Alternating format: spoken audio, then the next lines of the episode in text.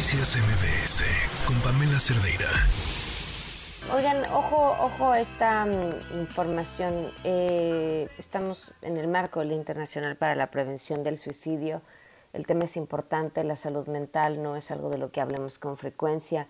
Mm, hay cada vez más, pero hay un montón de tabús a su alrededor. Nos sentimos miedo, sentimos vergüenza.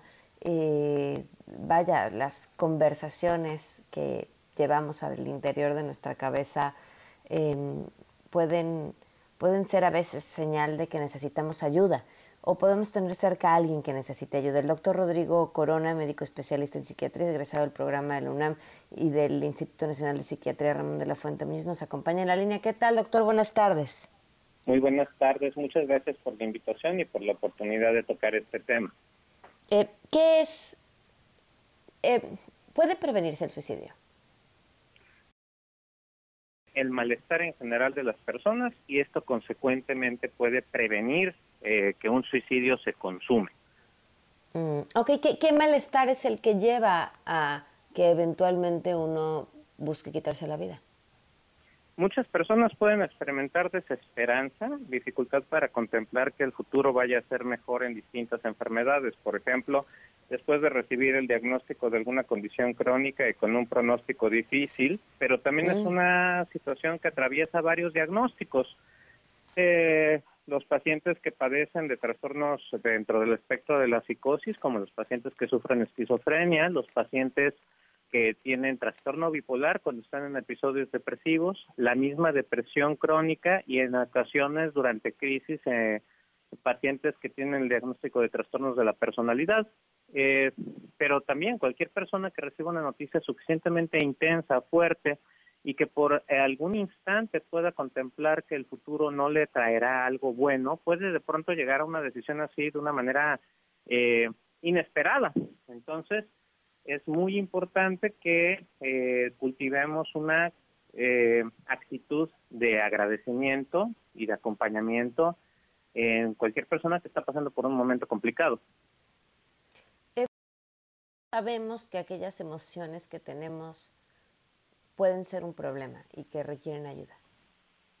Cuando reaccionamos a las emociones sin una pausa, sin poder eh, ponerlas a la suficiente distancia para ver cuál es nuestra respuesta más adecuada, dado el contexto, cuando las emociones gobiernan nuestra conducta sin que tramitemos ningún pensamiento en medio, ahí estamos viendo que las emociones eh, nos están complicando más la vida de lo que deberían de ayudarnos. Eh, cuando hablamos de, suicidio, tengo entendido, eh, hay una diferencia entre hombres y mujeres, entre quienes lo intentan más y quienes lo logran más. ¿Cuál es?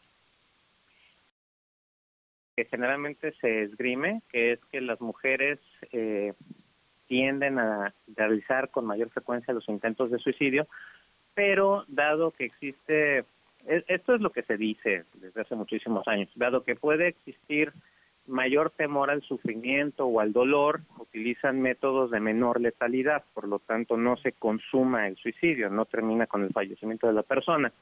Mientras que los varones, cuando lo intentan, suelen tener acceso a medios mucho más letales, armas o actos más impulsivos que sí están en mayor probabilidad de que eh, cumplan, digamos, el cometido, digamos, de estos intentos. Sin embargo, ha habido mucha discusión en los últimos años con respecto a la acelerada transformación que tenemos de los roles de género. Entonces, pues esto ahora se discute bastante, ¿no? Que tanto muchas personas que eh, son del género masculino más bien eh, no nos dicen no abren que han estado teniendo conductas parecidas al suicidio, pero que no consideramos como intentos suicidas, pero que son conductas autodestructivas, como el incremento en su consumo de sustancias, conductas progresivamente más temerarias, por ejemplo, eh, conducir el auto a mayores velocidades, hacer maniobras más arriesgadas o relacionarse con personas que les van a traer más problemas que eh, ayuda. Entonces, pues esto se ha llevado a esta discusión de que en realidad quizás es que pues los géneros son distintos, ¿no? Y entonces se ve diferente la conducta autodestructiva. Nunca hubiera pensado que eh, ciertos comportamientos podrían considerarse dentro del mismo punto de vista de, una tendencia hacia suicida, o sea, las amistades o los comportamientos de riesgo o simplemente uno asociaría el suicidio con un factor único de, una em, inmensa depresión, no el que se la pasa juntándose con gente equivocada o corriendo el coche a altas velocidades. Sí, es una discusión que se tiene. Estos cambios en perspectiva nos están ayudando en últimos años a ayudarle a más personas que antes sufrían en silencio. Y creo que este es un punto muy importante cuando hablamos de suicidio. Eh, uno de los factores que mayor expone, de mayor, con mayor frecuencia expone que una persona lleva a cabo los intentos o que los, que vaya, que los consuma, que consuma el suicidio, es eh, la falta de canales de comunicación con confianza y con la garantía de no ser juzgados por estar experimentando sufrimiento o estar experimentando desesperanza vemos muchos mensajes superficiales eh, de positividad sin que haya una aceptación de que a veces todos enfrentamos dificultades, todos enfrentamos momentos de gran frustración y todos de pronto podemos experimentar mucha desesperanza hacia el futuro. Y en esos momentos es posible que uno cometa un error de juicio, en que la emoción sea más grande que cualquier tipo de reflexión y que no haya un puente de comunicación con confianza y con la garantía de ser escuchado sin un juicio, eh, permita al menos darse un día más, al menos darse unas horas más para buscar ayuda y poder empezar a trabajar los problemas desde otra perspectiva. Muchas veces el trabajo de un especialista en salud mental es ayudarle a la gente a ver las cosas desde otro punto de vista, desde otra perspectiva. Y cuando uno se eh, cambia de posición, yo digo en broma, me puedes permitir quizás esta broma de decir, eh, si yo estoy viendo el David de Miguel Ángel, me puedo atrever a darle la vuelta y verle el trasero, ¿no? Entonces, si yo cambio mi punto de vista, voy a contemplar las cosas desde un lugar que antes no podía ver y quizás pueda descubrir cosas bellas que no me había atrevido a contemplar antes.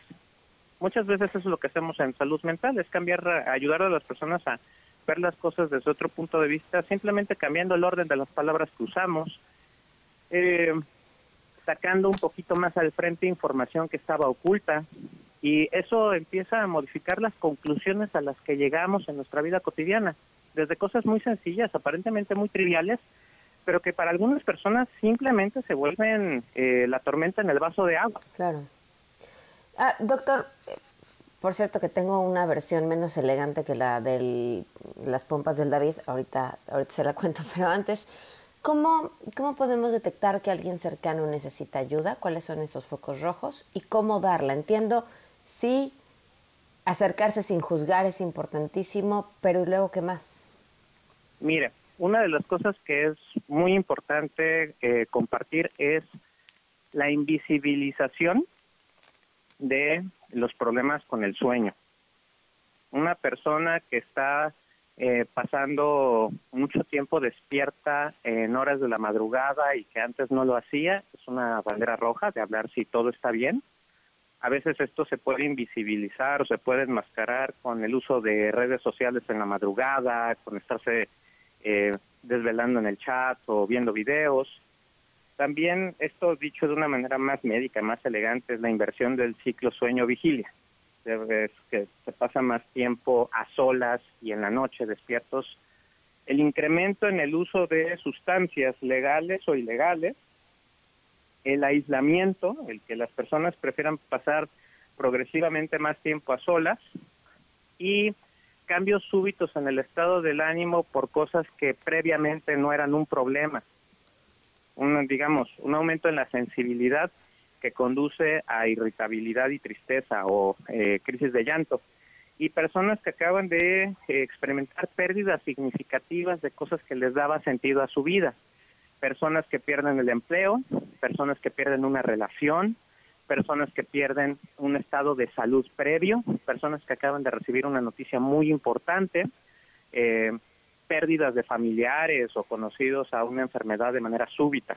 Entonces, estos son momentos en los que no debemos de dejar a estas personas solas y hay que acompañarlas. De hecho, la Organización Mundial de la Salud en este septiembre, que todos los años es el mes de aumentar la conciencia con respecto a la conducta suicida, recomiendan un hashtag que se llama Acompañar Previene.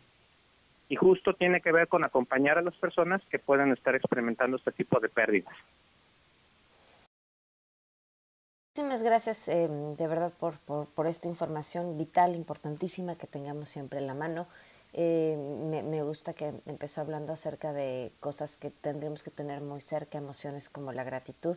Eh, ver la vida desde ese lugar sin duda ayuda, nos ayuda a todos, ¿no? Estemos atravesando un problema severo o estemos atravesando la vida nada más. es importante. Muchísimas gracias, doctor. Buenas noches y nuevamente saludos a tu auditorio. Buenas tardes. Noticias MBS con Pamela Cerdeira.